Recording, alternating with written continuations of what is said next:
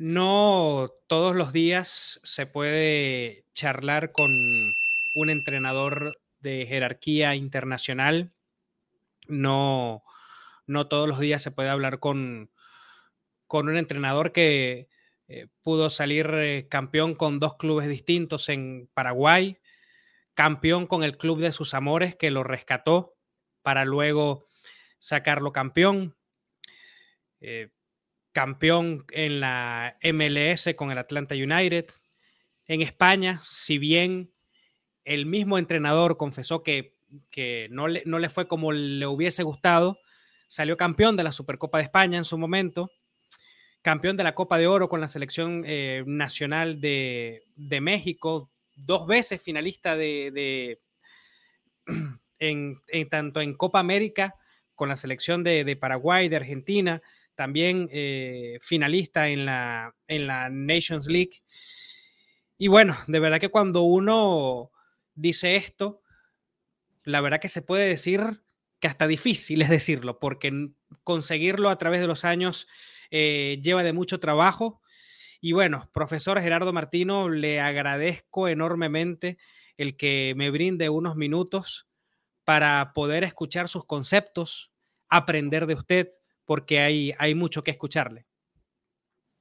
Bueno, eh, muchas gracias, Tommy, primero por, por esta presentación y, bueno, un gusto poder charlar un poco de fútbol con vos. Sí, creo que, ha valido la pena, profe. Esperar ha sido un, largo tiempo de, de espera, pero, pero vale la pena. Lo que vale la pena es difícil, esa es una, teoría que yo siempre eh, he tenido en mente y, aquí hay otro, otro ejemplo. Usted ha sido testigo de lo que, de lo que he luchado para esta nota y, bueno, para sacarle el, mayor provecho, ¿no? Profe, a ver, eh, es difícil tener un proceso de cuatro años en, la selección de México, ¿no? todos entendemos lo que rodea a esta selección y más aún usted porque usted no tuvo un pasado dentro de su trayectoria dentro del fútbol mexicano, como sí lo tuvieron algunos eh, seleccionadores de, eh, que estuvieron previo em, a usted, ¿no? se dice fácil, pero no lo es, ¿cierto? Bueno, obviamente que mm, eh, siempre es, mucho mejor, yo lo dije incluso durante el proceso, poder este, llegar a, a tomar la rienda de una selección nacional habiendo dirigido en el país porque te da un mejor panorama de todo el escenario, el conocimiento cabal de los jugadores, ya en lo previo. Eh, bueno, también conocimiento de cómo se desarrolla el medio, de todos los componentes que tiene el medio. Hay, hay algunas cuestiones que por más que uno las, las haya conocido, eh, se haya informado, no es lo mismo haberlas vivido o haber estado adentro cuando sucedieron que, este, que alguien se las haya comentado. Pero bueno, eso sí me pasó en Paraguay, obviamente también me pasó en Argentina, no me pasó en México. Así todo, creo que este, el conocimiento que nosotros alcanzamos en poco tiempo de, no hablemos de los futbolistas, porque eso es, el trabajo más rápido que, nosotros hacemos, claro. porque incluso empezamos a verlo este, sin ser entrenadores del seleccionado, del conocimiento que tenemos del fútbol y después lo profundizamos un poco más. Este, pero sí enseguida entendimos cómo, eh, aún en los mejores momentos, que fueron en los dos primeros años, entendimos cómo se iba a desarrollar este camino porque intuíamos que, no iba a variar respecto a cosas del pasado y, aún hoy, estando afuera ya, lo seguimos observando. Claro, claro, claro, claro. Ahora, eh, profe, ¿qué, está, qué ha estado sucediendo con México? Porque ya no es tan dominador en su confederación como antes, ¿no? ¿qué, ha pasado con su desarrollo, con sus procesos formativos, teniendo en cuenta que usted al estar allí cerca pudo hacer una evaluación de todos estos ítems, ¿no? Bueno, esto es algo que nosotros a partir del segundo año ya comenzamos a hablar este, con la gente que correspondía de todas estas situaciones, de las características de, cómo era el torneo, de las este, mayores o menores posibilidades que se le daban a los jugadores de fuerzas básicas, sobre todo teniendo en cuenta la gran inversión que hay en fuerzas básicas y la gran inversión que hace la federación para para tener permanentemente entrenando y compitiendo a los chicos de la sub-15, de la sub-17, de la sub-20, este, las pocas posibilidades que tenían, inclusive después de hacer campañas importantes con, diversas categorías de selección nacional. bueno, las cantidades de extranjeros, eh, las pocas posibilidades de que tenían los futbolistas nacionales de, de salir a Europa, eh, todo un poco dentro de un análisis que hacíamos de, tiempos anteriores, ¿no? Inclusive este, entendiendo mm, qué pasaba cuando la cantidad de extranjeros era, era menor y había siete, ocho jugadores en campo mexicanos por equipo en cada partido. Eh, o entendiendo qué pasaba con, camadas importantes donde teníamos, México tenía jugadores jugando en PSB, jugando en, en jugando en, España, jugando en Italia, bueno, en Alemania, eh, y observábamos un cierto deterioro de todas estas cuestiones conforme fue pasando el tiempo. Eh, indudablemente para una selección que en cada convocatoria tiene alrededor del 60% de los futbolistas convocados que juegan en el medio local, eh, la fortaleza de la liga este, seguramente ayudará al proceso de, de selección nacional. Eh, cuanto más posibilidades tengan los jugadores jóvenes, mayor alimentada va a estar la selección nacional. Entonces, cuanto más categoría tengan los futbolistas extranjeros que son contratados, más van a mejorar nuestros futbolistas nacionales. Entonces, bueno, eh, era algo que nosotros entendíamos que teníamos que, que dejarlo sentado, que teníamos que dar una opinión que probablemente nada se fuese a modificar a lo largo de nuestro proyecto, pero pensando en México a futuro y, tomando un compromiso con, una federación que nos dio la posibilidad de trabajar, este, correspondía que nosotros hagamos un diagnóstico y lo mencionamos. Claro, claro, eh, después, obviamente, está en las autoridades, en quienes conducen los destinos del fútbol mexicano y de los, este, y de los clubes, en compartirlo o no, tratar de mejorarlo o no, priorizar determinadas cuestiones y otras no. Eh, a la luz de lo que va sucediendo, uno va viendo que, que hay una liga muy cerquita como la MLS, donde los futbolistas cada vez emigran mucho más a Europa y los, y los tiene jugando en los mejores equipos de las mejores ligas de Europa. Entonces eso indudablemente después se traslada en, una mejoría de selección. Ahora, cuando, obviamente lo que pueda salir al aire, ¿no? Cuando usted presentó estas inquietudes ante las autoridades de la Federación Mexicana de Fútbol, y me imagino que quizá también eh, cuando tuvo una que otra posibilidad de hablar con, con algún directivo de, uno de los clubes en, en la Liga MX, ¿qué, qué respuesta eh, recibió? ¿Vio, usted como que un, compromiso para querer modificar esto a futuro o, usted lo ve que, que, está muy arraigado? Bueno, a ver, eh, sucede que cuando uno está dentro de un, de un proceso y los objetivos pasan por otro lado, indudablemente que uno no espera que, las modificaciones y los cambios, porque en realidad primero hay que ver si se comparten estas, eh, estas opiniones que uno tiene, ¿no? Yo tengo la obligación, o tenía la obligación como técnico de la selección, de darlas, después se pueden compartir o no, este, pero no teníamos las expectativas de que esto sucediese si es que se compartían estas opiniones de que los cambios se sucediesen, lo mencionábamos permanente, claro, no, no, no tiene nada que ver con nuestro proceso, esto no se va a modificar en dos días, esto hay que modificarlo eh, con el paso del tiempo, con decisiones fuertes, porque son decisiones que, que también competen a los clubes, a las autoridades de los clubes y a las autoridades de la liga.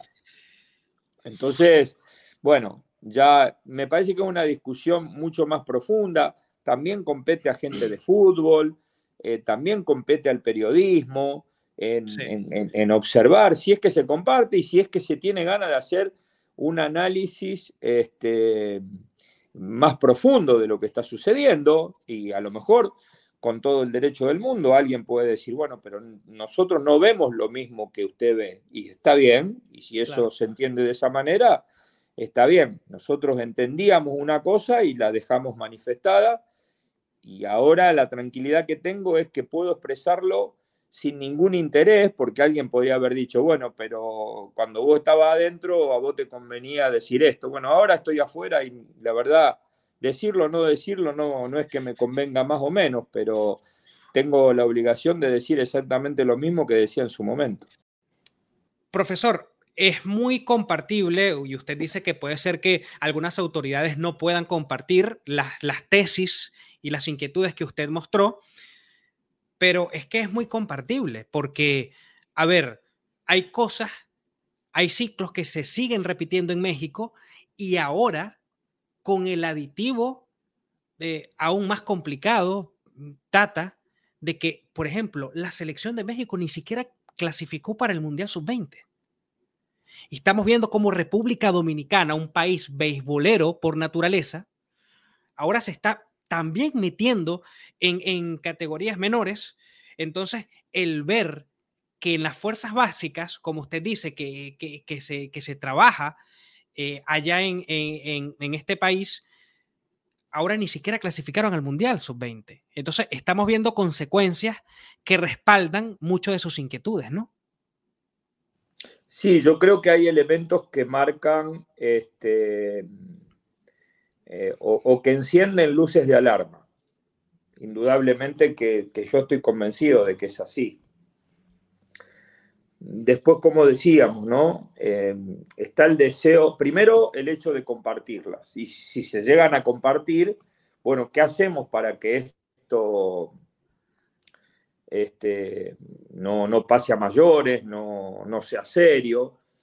Eh, y, y, después hay una cuestión también de, México tiene un montón de componentes este, alrededor del fútbol y hay que ver si todos los componentes comparten estas opiniones, esta sensación de alarma, eh, si hay deseo de que esto, incluso deseo de que esto mejore, ¿no? es decir, me parece que como, como no existe en otros países, hay mucha gente con mucha incidencia este, y, a ver, y, yo comparto esto que vos decías de que el, nivel de la, de, la polémica o, el, camino de la polémica parecería empezar y terminar en el entrenador de turno, ¿no? Y creo que es mucho más, más profundo que esto.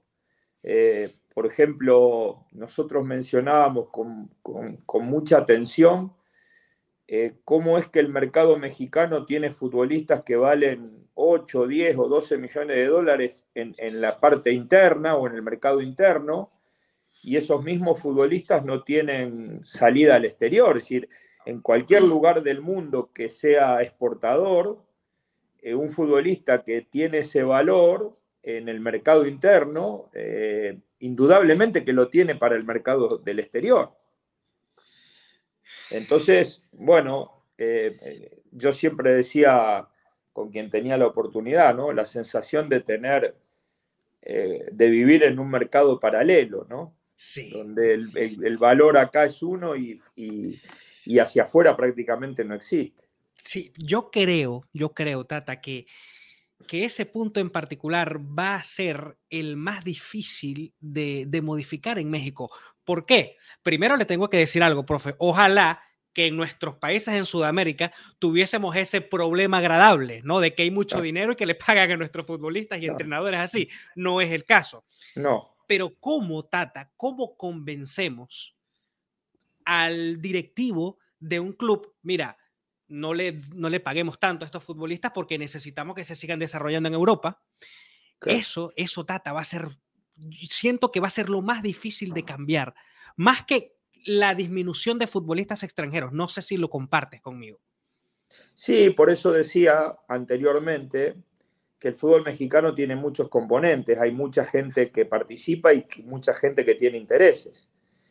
Entonces, después, bueno, tenemos que entender por qué Diego Laines vuelve a México con 21, 22 años, por qué eh, este chico Santiago Muñoz vuelve a México con 20 años o 21 años. Eh, eh, muchas veces este, se habla de futbolistas que, que, con poca edad o sin jugar casi en primera van al fútbol europeo y pocas veces se encienden las luces de alarma cuando esos futbolistas a los dos o tres años están, están de vuelta en el mercado mexicano. Es decir, yo creo que hay muchos elementos a tener en cuenta y, la diferencia notable que hacen jugadores como Edson Álvarez o ahora lo más reciente como César Montes, donde hay jugadores que están formados, donde hay futbolistas que están sólidos, que están para salir al exterior y se pueden sostener. Es decir, hoy leía informaciones que César, recién llegado al español, ya tendría posibilidades de ir a jugar al Wolverhampton. Mm.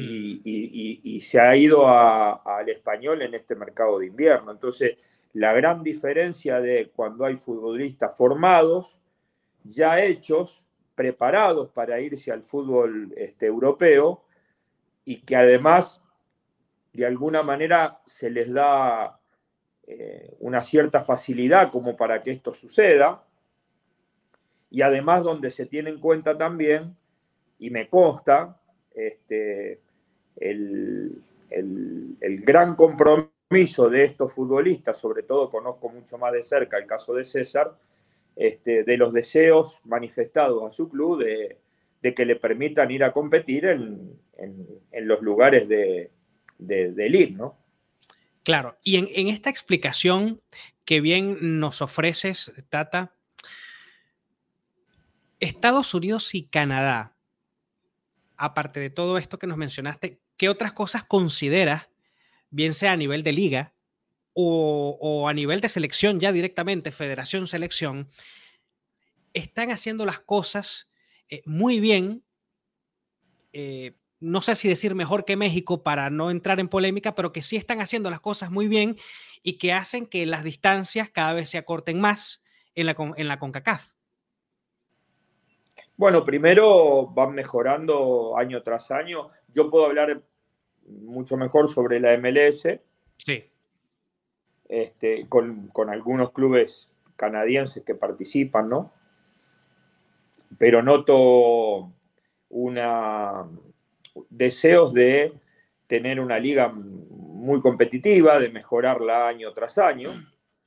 Este, y después lo que noto es eh, que el, hecho de la exportación de futbolistas americanos a, Europa, eh, es algo que está dentro de la política de desarrollo de los futbolistas y del fútbol.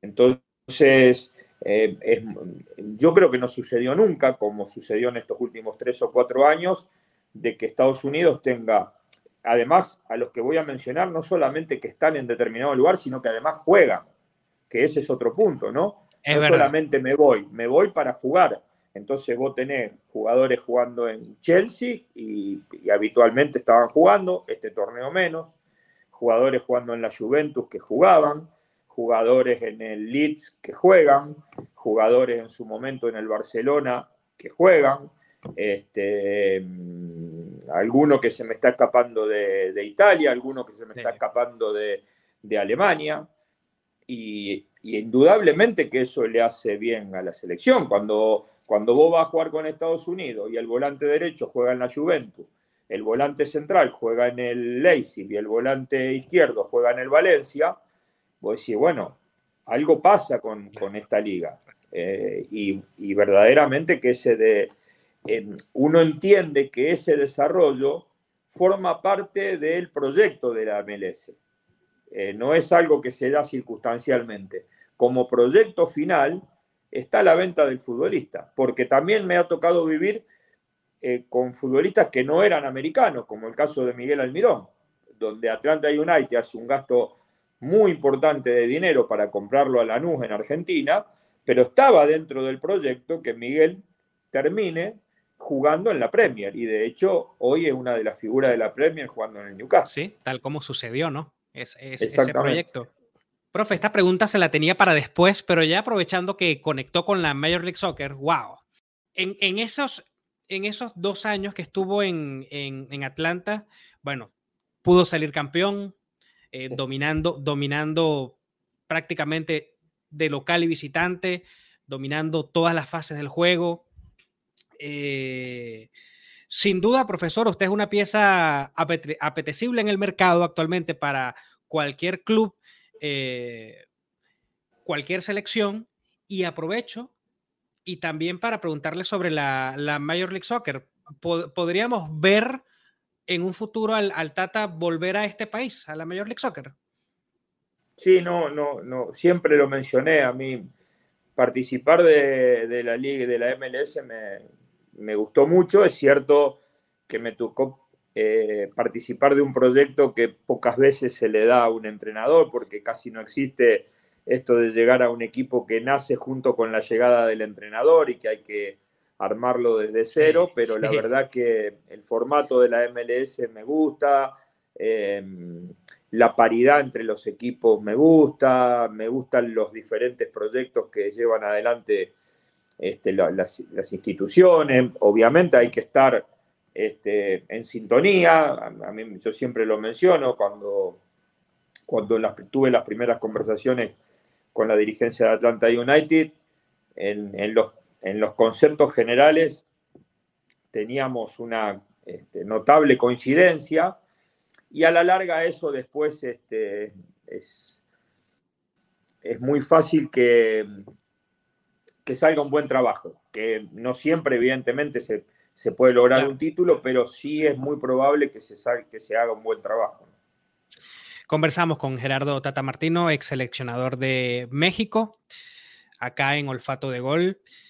Y, bueno, eh, está demostrado que, la Major League Soccer eh, no es fácil, que es una liga que va increciendo y mm, y bueno, profe, para muestra un botón, sin querer obviamente mencionar a nadie, luego de su salida a Atlanta United le ha costado, ¿no? Han pasado algunos entrenadores que, desafortunadamente no les ha ido del todo bien y esto habla de, de lo que usted logró, ¿no? En, en, la, en la Major League Soccer y que a mí, a mí también eh, me enamora más y tengo el privilegio de, de vivir aquí en Texas y, y, la miro y, la evalúo, ¿no? El, tema del, que no haya descenso, ¿te, agrada, Tata? Mm, no, a a mí me gusta más, estoy más acostumbrado a los torneos donde haya descenso, ¿no? Evidentemente las características de la MLS son muy especiales en ese sentido. Eh, digamos que el ascenso viene de la mano de la creación de nuevas franquicias, este, porque eso también demuestra que es una liga que todavía está en desarrollo, porque todavía no llegaron al tope de equipos que pretende la MLS. Eh, y yo creo que cuando esto se cumpla y se llegue al objetivo ahí de 30, 32, 34 equipos, no sé cuál será el objetivo final, es muy probable que logrado ese objetivo, el otro, el paso siguiente sea crear una segunda categoría que tenga eh, tanta fortaleza que se pueda este, armar algo parecido a, premios y castigos. No sé si será con el descenso, porque este tema de las franquicias y de los dueños y de, y de la inversión que se la hace. inversión que se hace por ahí es muy difícil este, establecer esto que decimos, pero yo estoy seguro que de la forma que trabaja la MLS y de, y de lo pendiente que están permanentemente de la posibilidad de mejorarla, eh, algo, algo seguramente tendrán pensado, ¿no? Tata, el entrenador, en, tu experiencia que has estado con selecciones y con clubes, se termina de consagrar, de formar, de recibir, cuando dirigen clubes o cuando dirigen selección? Yo creo que las dos cosas tienen, tienen su importancia. Eh, está claro que hay un trabajo mucho más analizable desde el punto de vista de la mirada hacia el entrenador que tiene que ver con el club, por el día a día, por, el, por ver la evolución este, mucho más cercana del equipo, porque incluso uno puede eh, tener una participación decisiva en la evolución del equipo si el contrato es duradero y ver qué pasó en el primer año y cómo modificamos para el segundo y cómo salimos a competir internacionalmente en el tercero. Bueno, me parece que hay mucho más desarrollo desde el, desde el día a día y, a nivel clubes. Pero también es cierto que el, dirigir selección tiene todo un desafío que es, eh, primero, este, no sé, primero cuál o, eh, si uno u otro, pero los dos en, el mismo orden de importancia, eh, darle una forma futbolística a la selección en poco tiempo y con pocos entrenamientos, y, este, y después tratar de crear un grupo que este, tenga un sentido de pertenencia y de, y de compromiso a la selección, que no es un dato menor y que creo que el último campeón del mundo, que fue Argentina, dio una muestra de lo que significa el sentido de pertenencia. Ya. Y, profe, en, una selección, como usted bien lo, dice y lo sabe, se tienen solo tres, cuatro días para, para entrenar al grupo. En función de si se tiene una plantilla de jerarquía o no, el entrenador, y en este caso el seleccionador, ¿en qué se enfoca? ¿Cuánta prioridad le da a su propio equipo y cuánto en función del rival? ¿Qué hacer allí? Hay que enfocarse en el equipo de uno porque uno tiene que saber a lo que va a jugar. Este, indudablemente después vienen las alternativas que uno tiene que pensar en función a los rivales que, que puede encontrar.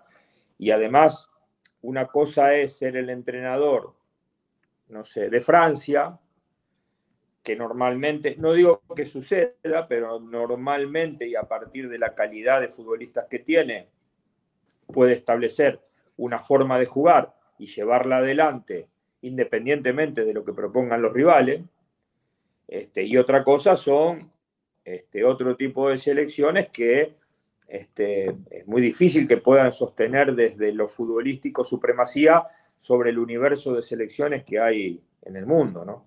Ahora, cuando te tocó, porque te ha tocado en, diversas ocasiones mm, manejar eh, plantillas élites, ¿no? Dentro de, tu trayectoria. Con, estos, con estas grandes figuras, Tata, le, diste eh, más importancia a lo táctico estratégico que que en tu caso le, le podías brindar a esos futbolistas o a ese nivel de futbolistas jerárquicos con dos o tres cosas ya alcanza. Eh, hablo de posicionamiento, de estrategia de ocupación de espacios, entre otros. No, yo creo que hay que darle todos los elementos como cualquier futbolista. Okay. particularmente siempre me gusta que el futbolista entienda eh, por dónde vamos y qué es lo que planteamos y a qué vamos a jugar y, cómo nos vamos a mover. Indudablemente que este, en ningún caso soy una persona que no deje al futbolista este, pueda presentar su libertad de expresión. Eh, eh, comúnmente digo lo mismo, si ustedes hacen algo que nosotros por diferentes circunstancias no mencionamos y es de la impronta de ustedes, nosotros lo valoramos, nunca nos vamos a enojar. Entonces, me parece muy importante. Y sobre todo en, caso de selección, donde uno está con los mejores futbolistas de, de un país y entonces uno piensa, bienvenido sea aquel que se salga del libreto y con su impronta nos pueda o poner en partido o permitir ganar un partido decisivo. Sin nombrar a nadie, obviamente, porque eh, uno tiene códigos, ¿no? Pero hay, hay quizá uno que otros entrenadores que les gusta imponer su idea sí o sí, que no, no le da cierta libertad, que no libertinaje al futbolista, y, y eso sin duda alguna se ha demostrado a través de los tiempos que, hay, hay grupos de futbolistas que, que quizá no les agrada tanto eso. No es tampoco desautorizar al entrenador, eh, está claro, mm. pero, pero esa libertad, sin duda alguna, que, que al, futbolista le agrada y más en estos tiempos, ¿no? Pero también pasa que los futbolistas reclaman, el futbolista sobre todo de hoy, reclama el saber a qué vamos a jugar. Ya. Es decir, em, después, dentro de esto que, donde vamos a jugar, la libertad de, de, movimientos o de, decisión, de toma de decisiones, que en definitiva de, eso, de esto se trata, pero sí el futbolista reclama eh, con claridad a qué vamos a jugar, en, qué lugar de la cancha vamos a jugar, si la iniciativa será nuestra, si la iniciativa será del rival. Yo creo que no son cosas que sean incompatibles yo creo que se puede tener una idea muy clara y, esto no necesariamente significa que el futbolista tiene la libertad de expresión acotada. Cuando te tocó, eh, eh, Tata, eh, tener estas plantillas y, individualidades de élite, ¿hay alguna diferencia en la gestión de estas figuras a nivel de clubes, que los ves todos los días, que a nivel de selección? Bueno, indudablemente que hay una cuestión que tiene que ver con, eh, con el reconocimiento de los momentos que están viviendo estos futbolistas. Hablo cuando uno está en selección, ¿no? En el día a día, en el club, no hay demasiadas, este, demasiados inconvenientes, es mucho más fácil. Eh, eh, cuando uno está en selección, indudablemente que tiene que ir observando este, el estado de cada uno de esos futbolistas, la cantidad de competencias que tienen, las lesiones que van teniendo, cuando hay una lesión de la que van saliendo, si es prudente o no es prudente traerlos, este, tratar de tener una, convivencia aceptable con el club, con los diferentes clubes, aunque cada vez este, se haga más difícil porque está este, eh, indudablemente que los entrenadores tenemos intereses totalmente opuestos y esto en definitiva se trata de sentido común y a veces no siempre este, lo podemos encontrar, eh, pero sí me parece que hay una mirada indudablemente en, selección que es mucho más abarcativa y que tiene mucho que ver con en dónde juega el jugador, cuánta competencia tiene, cuánto descanso tuvo, hasta cuándo llegó su temporada, este, bueno, una serie de cosas porque sí es prudente, este, sobre todo cuando se trata de un proceso de, cuatro años, ¿no? Eh, porque cuando uno va a jugar un mundial, en realidad no hay mucho de qué fijarse, vienen los que uno cree que son los mejores, hay que traerlos, pero a lo largo de ese proceso hay momentos donde aparecen torneos que uno dice, bueno, no, no sé si estaría bueno que para este torneo venga y no tenga el descanso prudente después de una, de una temporada tan difícil, teniendo en cuenta a lo mejor que dentro de dos o tres meses voy a empezar a jugar una eliminatoria y me conviene tenerlo mejor preparado para el torneo más importante. Hay una clasificación de esos torneos para ver. Está claro que uno quisiera tener a los jugadores permanentemente. Siempre.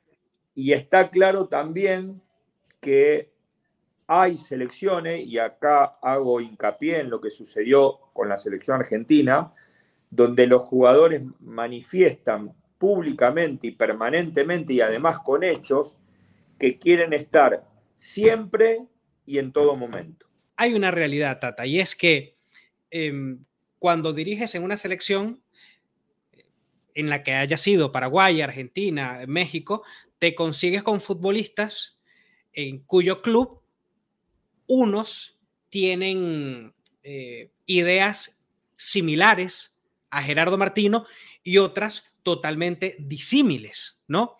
Entonces, el futbolista, e, el, entrenador que esté viendo esta nota, podría preguntarle a, Gerardo Martino, ese futbolista cuyo club en el que milita tiene ideas similares al Tata Martino en la selección, tiene, tiene una ventaja, Tata, ese futbolista para la convocatoria, para incluso para ver más minutos que otros porque entiende, capta la idea del, seleccionador más rápido o no es tan así? No sé si se traslada eso a, tener más posibilidades de jugar o, tener más minutos. Indudablemente, vamos a poner este escenario. Uno tiene una, eliminatoria, empieza una eliminatoria y hay un futbolista que se te lesiona a último momento y a lo mejor vos no tenés cubierto ese lugar con un futbolista de esa característica y entendés que para los partidos que vienen tiene que haber un jugador de esa característica.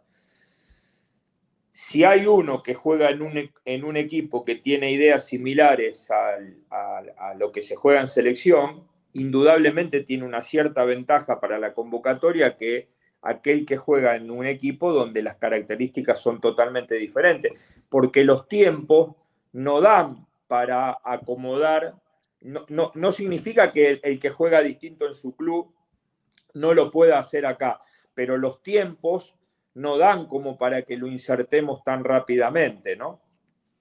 Eh, yo creo que el primer análisis que hace, se hace en una convocatoria es los que uno cree que tienen que estar por rendimiento, indudablemente.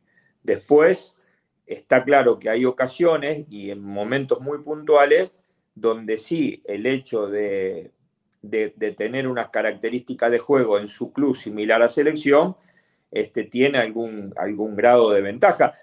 Eh, si lo quiero poner por nombre de mi último trabajo, es Chávez viniendo en los últimos seis o siete meses a selección y siendo un futbolista titular en la Copa del Mundo.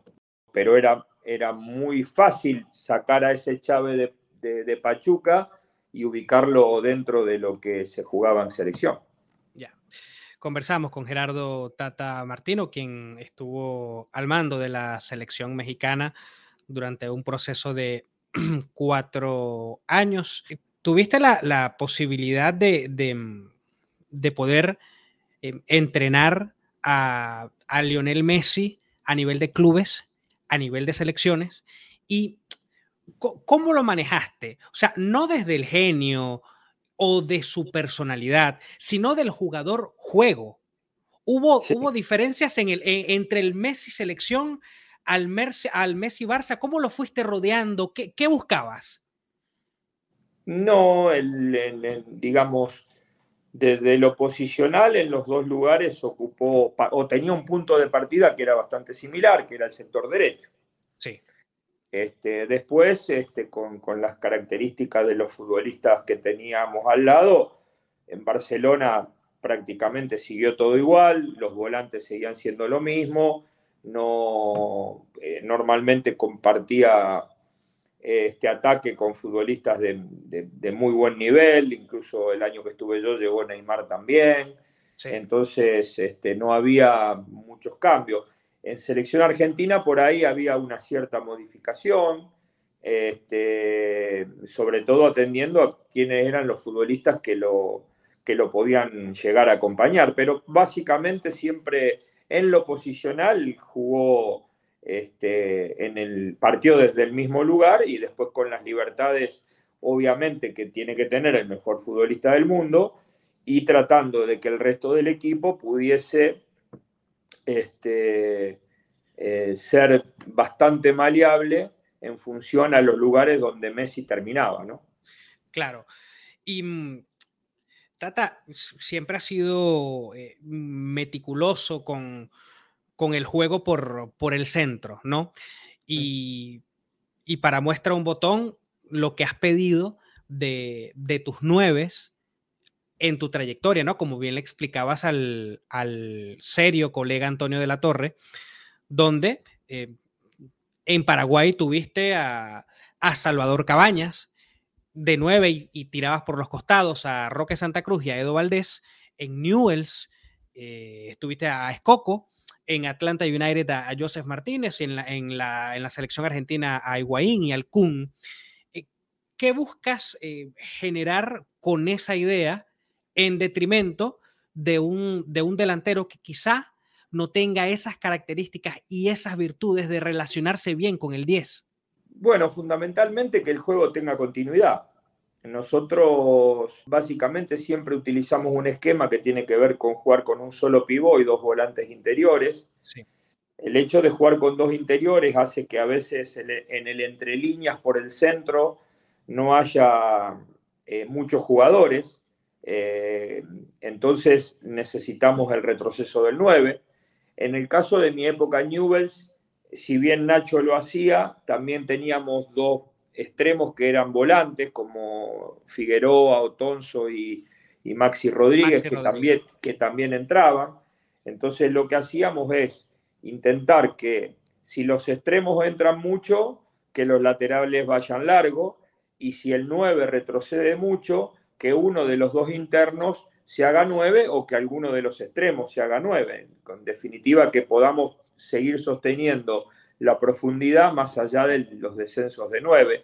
A mí me parece que esta variedad de movimientos para un equipo que quiere progresar a partir de la posesión de pelota este, y lo que puede parecer desde afuera un cierto desorden, yo creo que es más un desorden para la mirada del rival, pero es para nosotros sigue siendo un desorden ordenado y sabemos dónde queremos ir, ¿no? Entonces, como hay pocos futbolistas que juegan de número 10 que se comportan muy bien en el entre líneas, porque creo que cada vez hay menos 10 en posición y, y, esos 10 cuando, cuando los, los conseguís a veces vienen a jugar o a iniciar a, a, la altura del contención o a la altura de un, de un volante mixto. Entonces, la idea es que ese 9 este, en retroceso pueda ganar las espaldas de los volantes rivales y bueno, y que, obviamente tenga la capacidad técnica para, este, para poder darle continuidad y fluidez al proceso ofensivo. Ahora, por ejemplo, dentro de, del 4-3-3 que que muchas veces eh, lo has utilizado en, tu trayectoria. Está bien que ese sea uno, de los, uno de los módulos tácticos más predilectos de Gerardo Martino, pero también hay que contar con eh, ciertas características en los jugadores para poder cumplir con ese, con ese esquema. Ahora, ahora, profe, cuando, por ejemplo, Tata jugando 4-3-3, pero resulta que los extremos no son tan extremos, sino que son jugadores más de ir por los pasillos interiores, de asociarse más por el centro. ¿Cómo jugar con eso, eh, Tata, cuando quizá en algunas ocasiones consideras que no has tenido todas las piezas idóneas, sobre todo en los extremos, para poder cumplir con ese 4-3-3 a cabalidad como te, como, como te gustaría? Bueno, a ver, primero uno hace un análisis de los futbolistas que tiene para ver de qué manera, ¿no? Es decir, para mí hay, respecto a, especialmente a, los extremos, hay dos maneras diferentes de jugar el 4-3-3. Vos podés hacerlo con wins puros, que jueguen, por, que jueguen por banda, que entren poco, que tengan profundidad o uno contra uno, pero que básicamente pasen mucho más tiempo este, jugando por fuera. Eh, y, si lo, y si tenés futbolistas que son de características de entrar más, o porque son volantes, o porque tienen, juegan a pierna cambiada, entonces le queda mejor hacer el 7 se hace 8 o el 11 se hace 10, eh, indudablemente hay que tener laterales que vayan permanentemente y muy profundo. ¿no? Entonces, este, son diferentes formas. A lo mejor uno puede decir, mira, vos jugás 4-3-3, pero no tenés extremo. Y yo puedo decirte, bueno, no importa, yo sé que no tengo extremo, pero tengo wings que entran bien y tengo laterales que son muy, muy profundos. Entonces puedo sostener que, eh, ¿por qué juego 4-3-3? Ahora, si no tengo los wins, los volantes no entran y los laterales no van profundo, tiene, eh, hay poca explicación al por qué se utiliza ese método para jugar. ¿no? La entendí plenamente. Y es como si en una línea eh, de tres que tengas a, dos carrileros, sean, sean eh, futbolistas que, que no sientan el ir profundo. Claro, que no vayan profundo. No tiene mucho sentido. Sí, o tener centrales de costado que no rompan línea y no salgan a jugar casi a posición de volante. Exactamente, tal cual. Y Tata, en, Sudáfrica 2010 enfrentaste a la, a la selección que a la postre iba a ser la campeona del mundo, ¿no? E, España. Y has mencionado que dentro de tu, del, del 4-3-3 estás muy atento a, la composición del triángulo del rival. Eh, como por ejemplo, si juegan con, dos contenciones y un medio a punta, entonces allí el Tata sale con dos interiores y, un medio centro. Allí, por ejemplo, contra España, que ahí estaban unos monstruos, y bien lo sabes, Xavi, Iniesta, Busquets, ¿cómo, cómo, cómo hiciste para poder realizar un partido muy digno contra España y que sabrá Dios qué hubiese pasado si, si Paraguay hubiese anotado ese, e, e, el penal que tuvieron. Eh, háblanos un poco para seguir aprendiendo de tus conceptos en ese 4-3-3 ante, un, ante una selección con tanta riqueza táctica como la España de Del Bosque. Bueno, principalmente porque cuando nosotros con Paraguay jugábamos contra selecciones que entendíamos que eran superior individualmente a nosotros, no, no emparejábamos en toda la cancha. No emparejaba. No. Entonces ya era una cuestión de bloques. Eh, y para ese partido específicamente no jugamos 4-3-3, entonces entendíamos que el inicio del juego de España, si bien el fuerte estaba en la mitad de la cancha, el inicio del juego desde los centrales era el que ponía la pelota en, mitad de cancha, entonces lo que hicimos es jugar con 2-9 por dentro. Sí, Creo 4 que ese Exacto, iniciaron. En realidad ese día jugamos 4-1-3-2. ok, ok.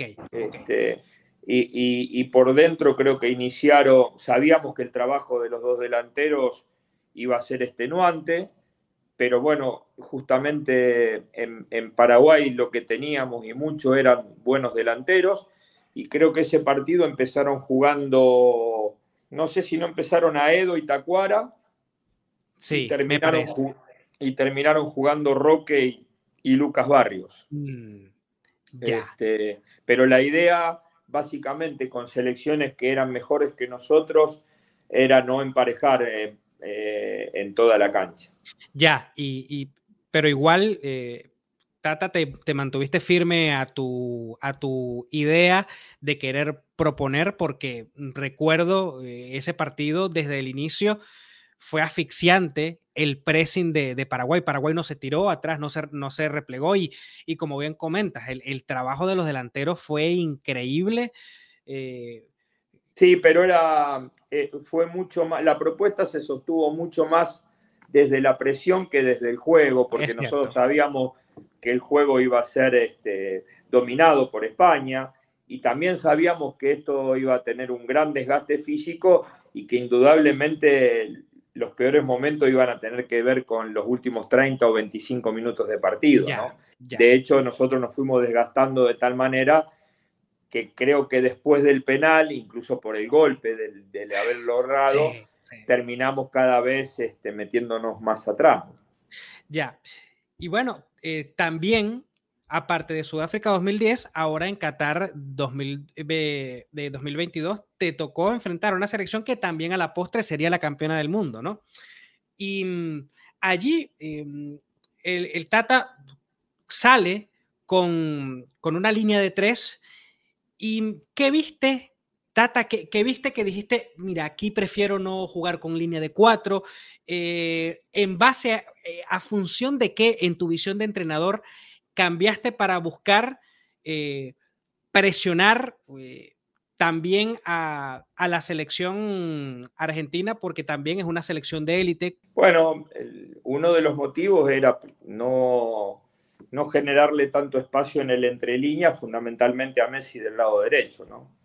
Y entendíamos que con la presencia de un lateral y un central del lado, este, iba a tener más dificultades para encontrar esa pelota Argentina tenía mucho juego del lado derecho y sobre todo cuando Messi encontraba esa pelota y lo que tratamos es este, de, congestionar ese lugar como para que no tenga comodidad y además para evitar los uno contra uno de los laterales. Cuando uno tiene un central de sobra siempre hay posibilidades de ir a, doblar marca a los costados. De un lado jugaba Messi, del otro lado jugaba Di María.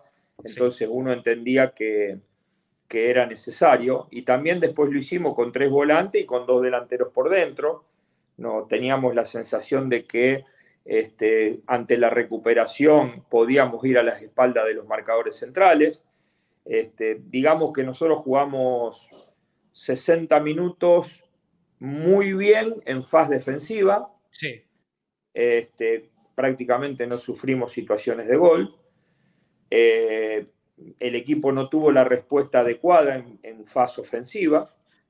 Eh, y en mi criterio es un partido que se termina abriendo porque, a ver, yo en conversaciones futbolísticas digo esto, ¿no? Eh, en el mundo hay un solo jugador que si recibe a 30 metros del arco es, es una jugada de peligro y justo la recibió ese jugador único que hay en el mundo a 30 metros del arco. ¿no? Lo que pasa que justo en esa jugada Messi recibe exactamente del lado opuesto, al lugar donde va menos veces en un partido. Y nosotros lo que decíamos era, bueno, la posibilidad de que permanentemente haya un central saltando inmediatamente a esa posición de entrelínea para no, eh, obviamente, para evitar remate y para evitar este, el pase gol. Sucede que en esa jugada, cuando en el inicio de esa jugada, nuestros tres volantes que cubrían básicamente el ancho del área, eh, quedaron los tres del centro hacia la izquierda nuestra. quedaron los tres superpuestos del mismo lado.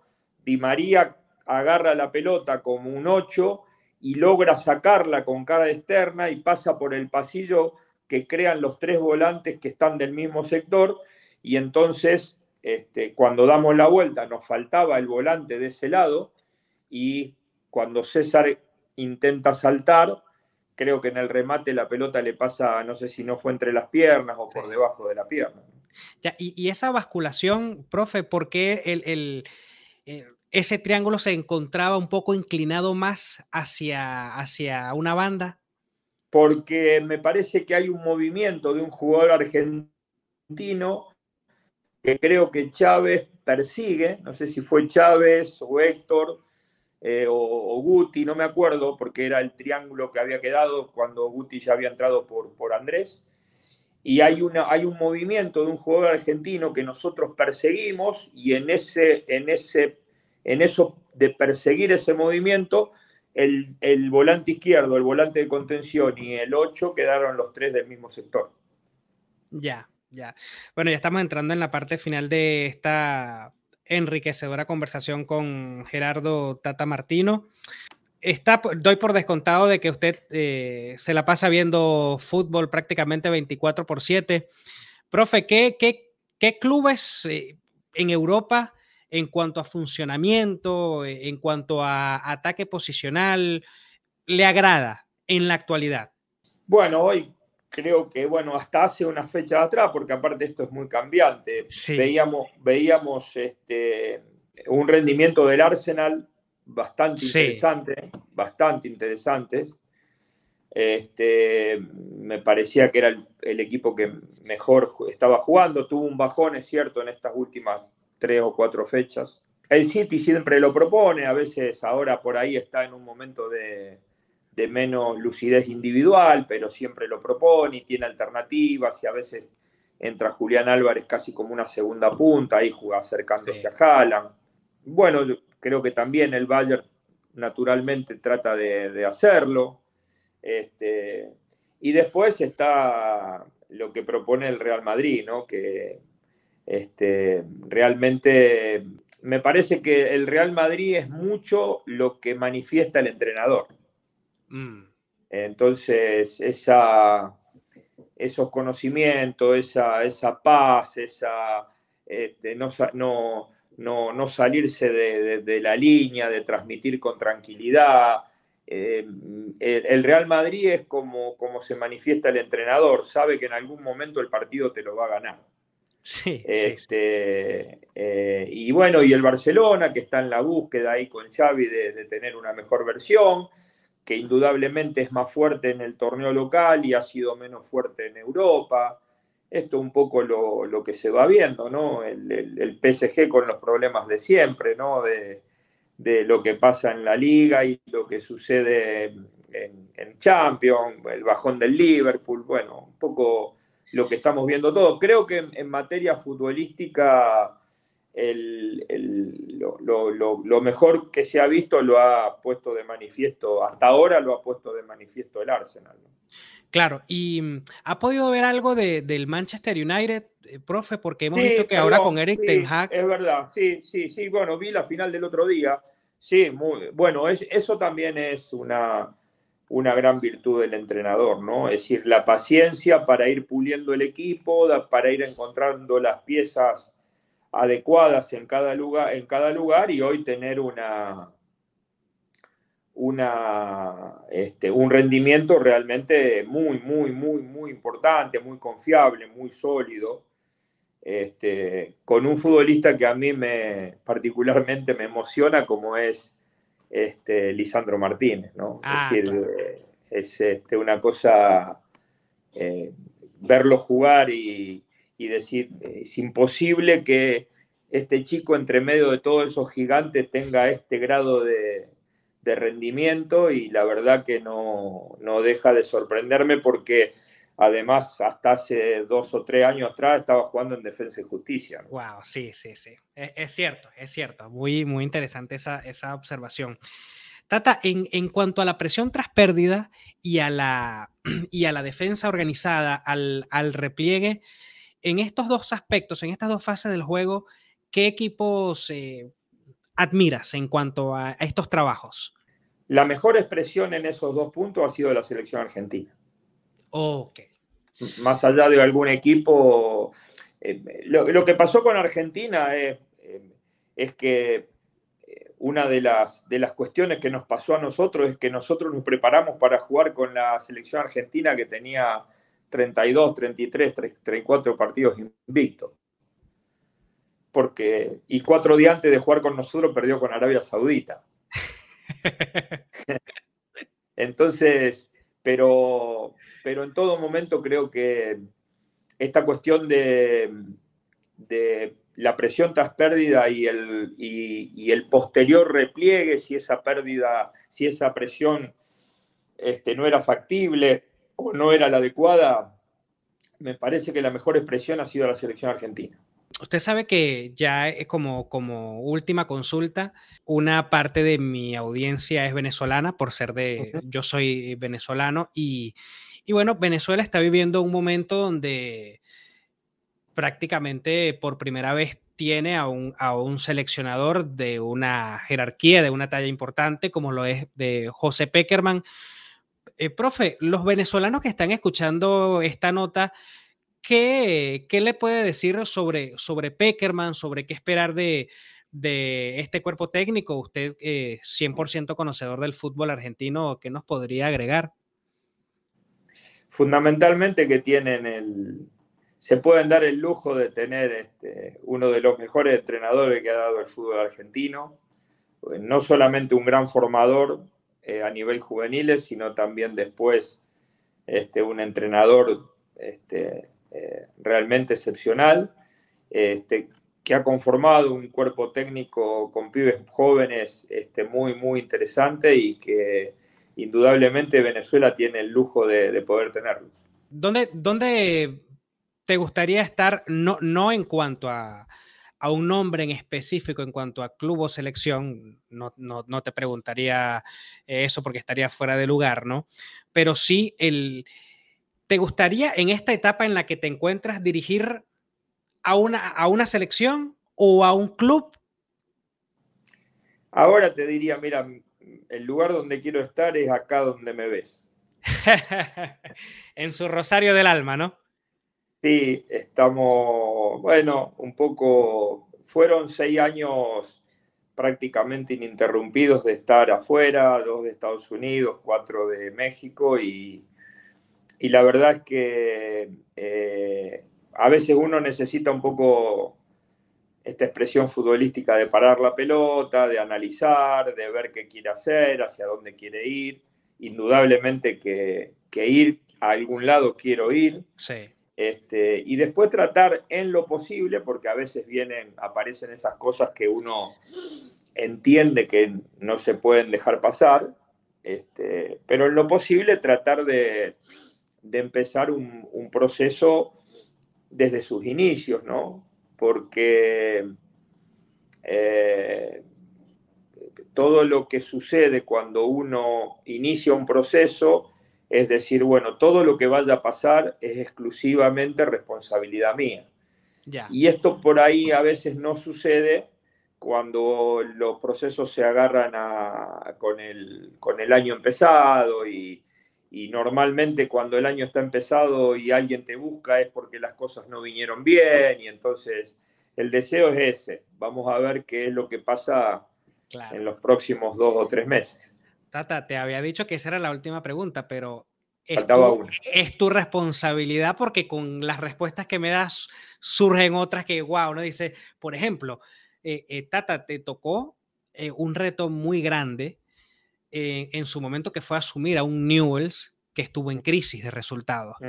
El entrenador que nos ve dice, ya va, pero vamos a preguntarle al Tata, cómo un, cuando un entrenador decide meterse en un candelero, porque Tata, vamos a estar claros, si, si, si, si Newells hubiese continuado en el descenso en el que estaba, las consecuencias iban, iban a ser enormes y este entrenador eh, que nos está viendo podría preguntar, o sea, ¿cuándo asumir algo así por un tema de corazón, de identidad?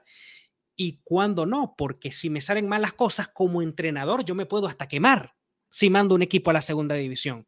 ¿Qué le podemos decir? Que solamente se hace en aquellos lugares que no merecen análisis. Brutal. Espectacular respuesta. No, no, no, no necesita agregar nada más.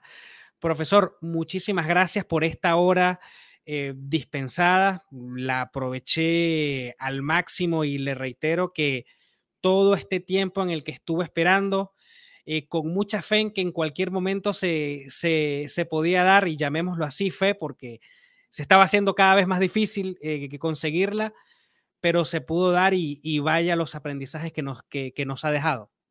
Bueno, yo te agradezco mucho, Tommy, la pasé muy bien. Hablamos mucho de fútbol, que siempre es tan interesante. Así que bueno, nada, te mando un fuerte abrazo y que vaya todo bien ahí por Texas.